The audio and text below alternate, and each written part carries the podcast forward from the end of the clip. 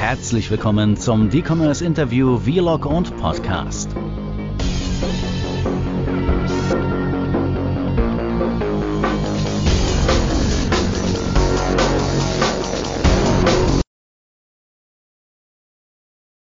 Hallo Michael.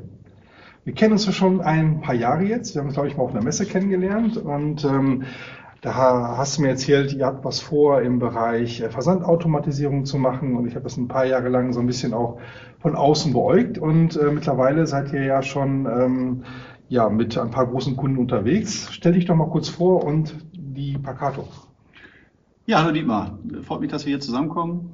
Äh, ich bin Michael, bin 42 Jahre alt, habe drei Kinder zu Hause rumflitzen. Ja, und bin seit siebeneinhalb Jahren selbstständig. Mhm. Ähm, habe quasi zwei andere Geschäftsmodelle oder Geschäftsfelder während der letzten Jahre aufgebaut. Wir sind vor fünf Jahren wirklich aus dem Praxisproblem mit Packato angefangen, weil wir einfach gemerkt haben, ja, dass wir Ware rausschicken per Spedition oder per Paketdienst mhm. und die Ware dann nicht so ankommt, wie wir uns das vorstellen. Und das hat dazu geführt, dass wir halt nach Möglichkeiten gesucht haben, wie wir äh, da ein bisschen mehr Transparenz reinbekommen. Und das war im Endeffekt der Ursprung. Also Transparenz in den Warenfluss, warum es passiert oder dass es passiert oder wo, worin genau? Ähm, zum einen, dass etwas passiert, mhm. weil das muss man sich ja vorstellen, wenn man Ware rausschickt, ähm, weiß man eigentlich ja gar nicht, was damit passiert. Äh, kommt die an? Äh, wenn ja, wie lange dauert das Ganze? Äh, und welche Kundenwirkung hat das eigentlich? Ja, also also diese typischen, manchmal kryptischen Mails, hier, äh, dein Paket ist jetzt versendet oder Bestellung ist rein und du weißt nicht so wirklich, was passiert und melde dich da mal bei irgendeinem Dienstleister an oder den Prozess meinst du? Ja, genau. Also man muss sich einfach vorstellen, äh, du hast ja auch schon öfter online eingekauft. Stimmt, ja. Und da haben wir uns ja gerade noch drüber unterhalten. Du hast auf eine Kamera eine Woche lang gewartet, die ist mhm. aber gerade erst angekommen. Genau. Ähm, und ähm, das hat man ja als Käufer häufig, dass man in der Situation ist und auf Ware wartet. Mhm.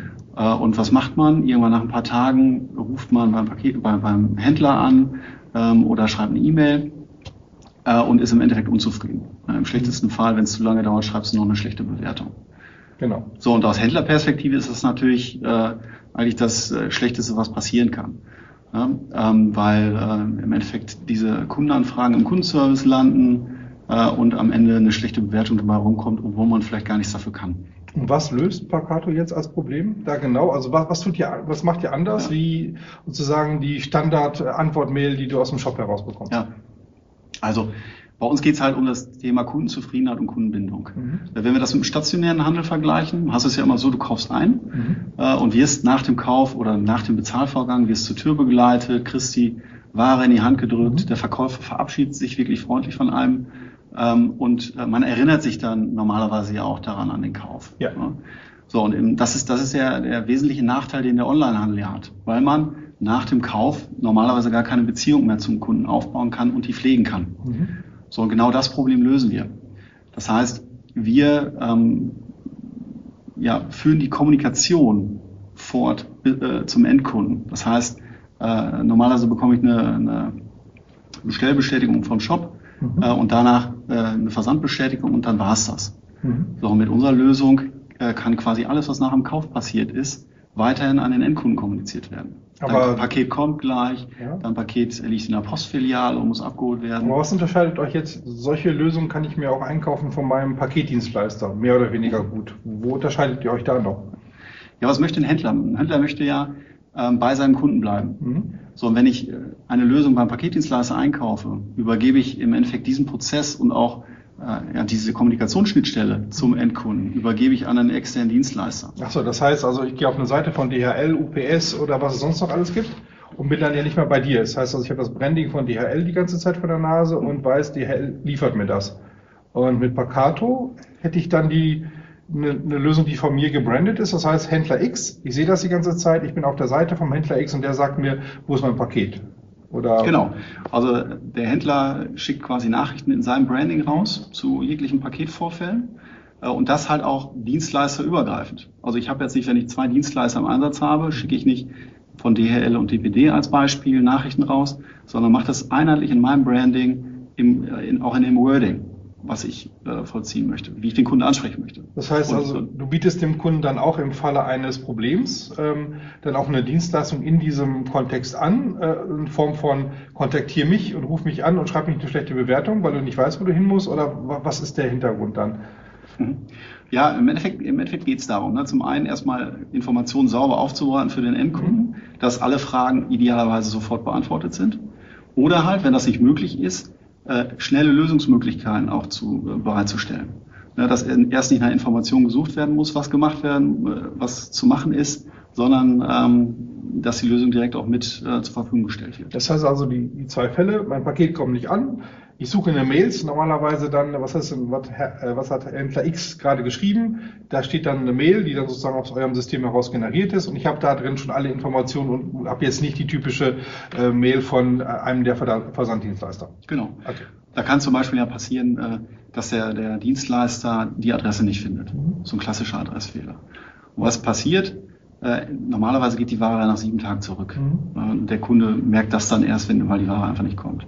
Und äh, sowas können wir dann automatisieren und sagen, äh, der Endkunde kriegt eine Nachricht, lieber Kunde, prüf doch mal deine Adresse, da scheint irgendwas nicht mit in Ordnung zu sein und korrigiere die hier auch. Mhm. Und dann kommt ein zweiter Zustellversuch, Ware geht zu und alle sind zufrieden. Ah, okay. Und das ist halt alles in einem Branding, in einem Servicegedanken desjenigen, der es auch verkauft hat. Genau. Mhm. Und wenn du jetzt, ähm, nehmen wir den zweiten Fall, der, der häufiger ja auch passiert, du kriegst ein Paket, das Paket ist kaputt oder irgendwas anderes stimmt da nicht mit. Dann ist ähm, entweder gebe ich die URL von einem Shop ein oder ich suche mal ein Mailkonto. Also ich habe mal so eine Umfrage gesehen, die meisten suchen Mailkonto. Also ne, nach der Auftragsbestätigung, der muss da irgendwie auch sofort drinstehen, wo ich anrufen kann. Ähm, und die letzte Mail wäre dann ja die, dein Paket ist zugestellt, oder? Und die wäre dann aus eurem System im Branding vom Kunden erstellt. Genau, zugestellt oder auch sogar eine Bewertungsaufforderung, die im Nachgang kommt. Und das halt auch rechtskonform? Das ist ja immer so eine Frage, darfst du bewerten oder nicht? Da gibt es ja so einige Gesetzgebungen, der Kunde muss vorher zugestimmt haben. Bildet ihr sowas auch über eure, ähm, über eure Plattform ab? Ja, natürlich. Also wir wollen natürlich auch einen rechtskonformen äh, Service zur Verfügung stellen. Das heißt, wenn Opt-out stattgefunden hat, dann kann das berücksichtigt werden auch in der Mailing. Und die Bewertung dann auch hin zu den normalen gängigen Portalen hin oder ein eigenes System, was ihr habt? Oder wo, wo gehen diese Bewertungen hin? Drei Faktoren, entweder ein externes System, dann äh, quasi klassische Produktbewertungen auf der eigenen Homepage oder halt auch ein eigenes äh, NPS-System, wo halt Kundenzufriedenheitsbefragungen auch durchgeführt werden können. Kannst du so ein paar mal herausragende Beispiele nennen, wer denn schon so mit eurem System arbeitet und erfolgreich damit ist? Ja, sehr gerne. Ja. Also wir haben, äh, wir haben äh, einige größere Kunden, zum Beispiel äh, Thalia, müsste eigentlich jeder kennen aus dem stationären Handel, Peak und Kloppenburg mit Fashion ID und Co. sind Kunden, aber auch die Otto Group als Marktplatz äh, und Check24 sind Kunden von uns. Das, weißt du auch Zahlen, wie sich das verändert hat? Also gibt man euch das zurück von Händlerseite, dass ihr wisst, na, durch den Einsatz von Pacato hat sich irgendwas positiv verändert, also in der Kundenwahrnehmung, im Branding oder im Service Center? Ja, auf jeden Fall. Also äh, zum Beispiel Claims, Mhm. äh, dass Kunden, äh, gar nicht mal Claims, aber dass Ware einfach zurückgeht, ohne dass sie zugestellt werden kann, Mhm. bestätigen uns eigentlich alle Händler, dass äh, diese Quote zwischen 50 und 80 Prozent zurückgeht. Das ist ja eine Menge. Ja, Ja. das ist ja schon mal gut. Und auch in anderen Bereichen noch? Ja, also zum einen das Thema Bewertung. Mhm. Ne? Also es äh, kommt ganz, ganz klar in den Bewertungen auch zum Vorschein, dass die positive Kommunikation halt auch wahrgenommen wird. Und auch wenn man schlechte Nachrichten äh, vermittelt, wird es trotzdem noch positiv wahrgenommen. Das heißt also, die Kosten, die ihr im System habt, die lassen sich dann auch relativ schnell rechnen und äh, sogar so, dass es dann halt, dass ich versuchen kann, da sind viele Bestrebungen gerade da, aus dem Versand halt und aus dem Service Profit Center zu machen. Also umgekehrt. Wie kann ich, und Profit in dem Sinne, na gut, ich kann nicht unbedingt Geld damit verdienen, aber Geld, was ich sonst verliere, ähm, kann ich hiermit sozusagen wieder auf äh, einsparen. Mhm. Gehört ihr dann so ein bisschen in dieses äh, neue Bild hinein? Ja, im Endeffekt machen wir mit unserer Plattform, natürlich neben dem Servicegedanken, machen wir Retargeting. Ne, und zwar äh, mit warmem Traffic. Das heißt, ein Kunde hat, hat schon gekauft äh, und wir äh, platzieren halt entsprechende oder ja, generieren Touchpoints zum Kunden, um den dann auch wieder in den Job reinzubekommen. Und dann haben wir natürlich die ganzen Upselling-Potenziale. Das heißt, wenn der Kunde schon mal Vertrauen gefasst hat und gekauft hat, ähm, greift er vielleicht nochmal bei einem Voucher oder bei Sales-Aktionen zu. Mhm. Und genau das versuchen wir und auch die Händler natürlich auf den, den Landing-Pages dann auch zu erreichen. Kannst du noch so einen, so einen kleinen Ausblick so in die Zukunft geben? Also was ist, was siehst du jetzt gerade an größten Herausforderungen? Die Paketmengen werden mehr. Ich persönlich gehe davon aus, dass wir das Weihnachtsgeschäft jetzt nicht nur doppelt und dreifach haben, wie wir es sonst in den Jahren hatten, sondern dass wir tatsächlich eine Explosion in, in einem ungeahnten äh, Maße nochmal sehen werden. Vor allen Dingen Ich persönlich glaube auch nochmal an den Lockdown. Da wird es noch extremer, als ich mir das sowieso schon vorstellen kann. Das heißt also, der, der Onlinehandel wächst extrem. Äh, der Einzelhandel hat ein paar Probleme. Mhm. Die Anzahl der Pakete ist jetzt schon kaum noch zu bewältigen. Da hatten wir ja gerade auch schon drüber gesprochen. Ne? Also gefühlt ist es gerade so, dass jetzt, obwohl wir noch kein Weihnachtsgeschäft haben, also kein Standard-Weihnachtsgeschäft, es trotzdem so ist, dass schon alles wesentlich langsamer geht und äh, nicht so richtig vorangeht. Also ich glaube, auf Seiten des Händlers, um solche, solche Bestellmengen zukünftig auch bewältigen zu können, mhm. ist das Thema Automatisierung und auch künstliche Intelligenz ein Riesenthema. Ne, dass wir nicht nur von künstlicher Intelligenz im Marketing sprechen, sondern halt auch die Backend-Prozesse, die Backoffice-Prozesse dahingehend mehr automatisieren. Seid ihr ja. da schon am Forschen oder gibt es da schon Produkte in, in Aussicht? Ähm, wir gehen natürlich auch in diese Richtung, mhm. äh, in die KI, äh, gerade was die Kommunikation betrifft, mhm. ähm, dass wir Predictive-Analysen machen, wann kommen Pakete an, äh, wo kann es wirklich zu Schwierigkeiten kommen ähm, wo ist wahrscheinlich, dass der Kunde im Vorfeld einfach mal informiert werden muss, dass die Ware einfach nicht richtig zufließt. Dann ist für, bleibt für mich noch fast noch eine Frage übrig. Für wen ist es nicht interessant, mit euch zusammenzuarbeiten? Also wenn ich Online-Händler bin, wenn ich sage, okay, ich kann, äh, ich kann einmal äh, die ähm, äh, nicht zugestellten Pakete verbessern, ich weiß, dass mein Branding besser funktioniert, ich äh, kriege einen anderen Service-Rückruf, ich habe mehr Bewertungen. Was spricht dagegen? Seid ihr so teuer? ja, ähm, also aus unserer Sicht spricht gar nichts dagegen, unser System zu nutzen. Die Händler, die sich dagegen entscheiden, mhm. das erleben wir, die sind entweder gar nicht so tief in dem Business drin, mhm. dass sie gar nicht wissen, welche, welche Erfolgsfaktoren sind, gehören eigentlich dazu, mhm. äh, um, äh, um Online-Business auch ähm, erfolgreich zu gestalten. Und das andere ist natürlich extrem preissensible Leute, ähm, mit geringen Margen. Also wir sprechen teilweise mit, mit Distributoren, äh, wo wirklich Centbeträge zählen. Da haben wir natürlich ein gewisses Falschen auch, muss man ehrlicherweise sagen. Ne? Aber du hast es gerade angesprochen, die äh, Beispiele, die du genannt hast, das waren ja eher große Unternehmen. Habt ihr auch kleinere Händler? Wo ist so die Einstiegshürde? Ab wann macht das Sinn?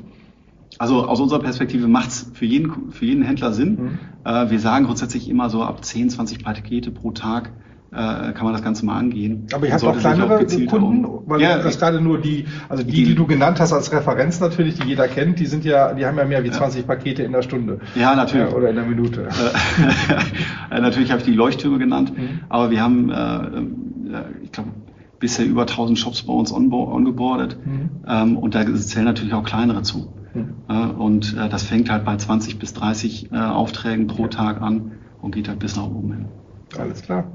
Dankeschön für das Gespräch. Hat mich gefreut. Also für mich, äh, aus meiner Sicht, macht das auf jeden Fall Sinn, äh, sich mal zumindest Pakato anzuschauen und äh, zu gucken, wie man es in, integrieren kann in seinen Shop. Ja, Alles klar, Dankeschön. Auch.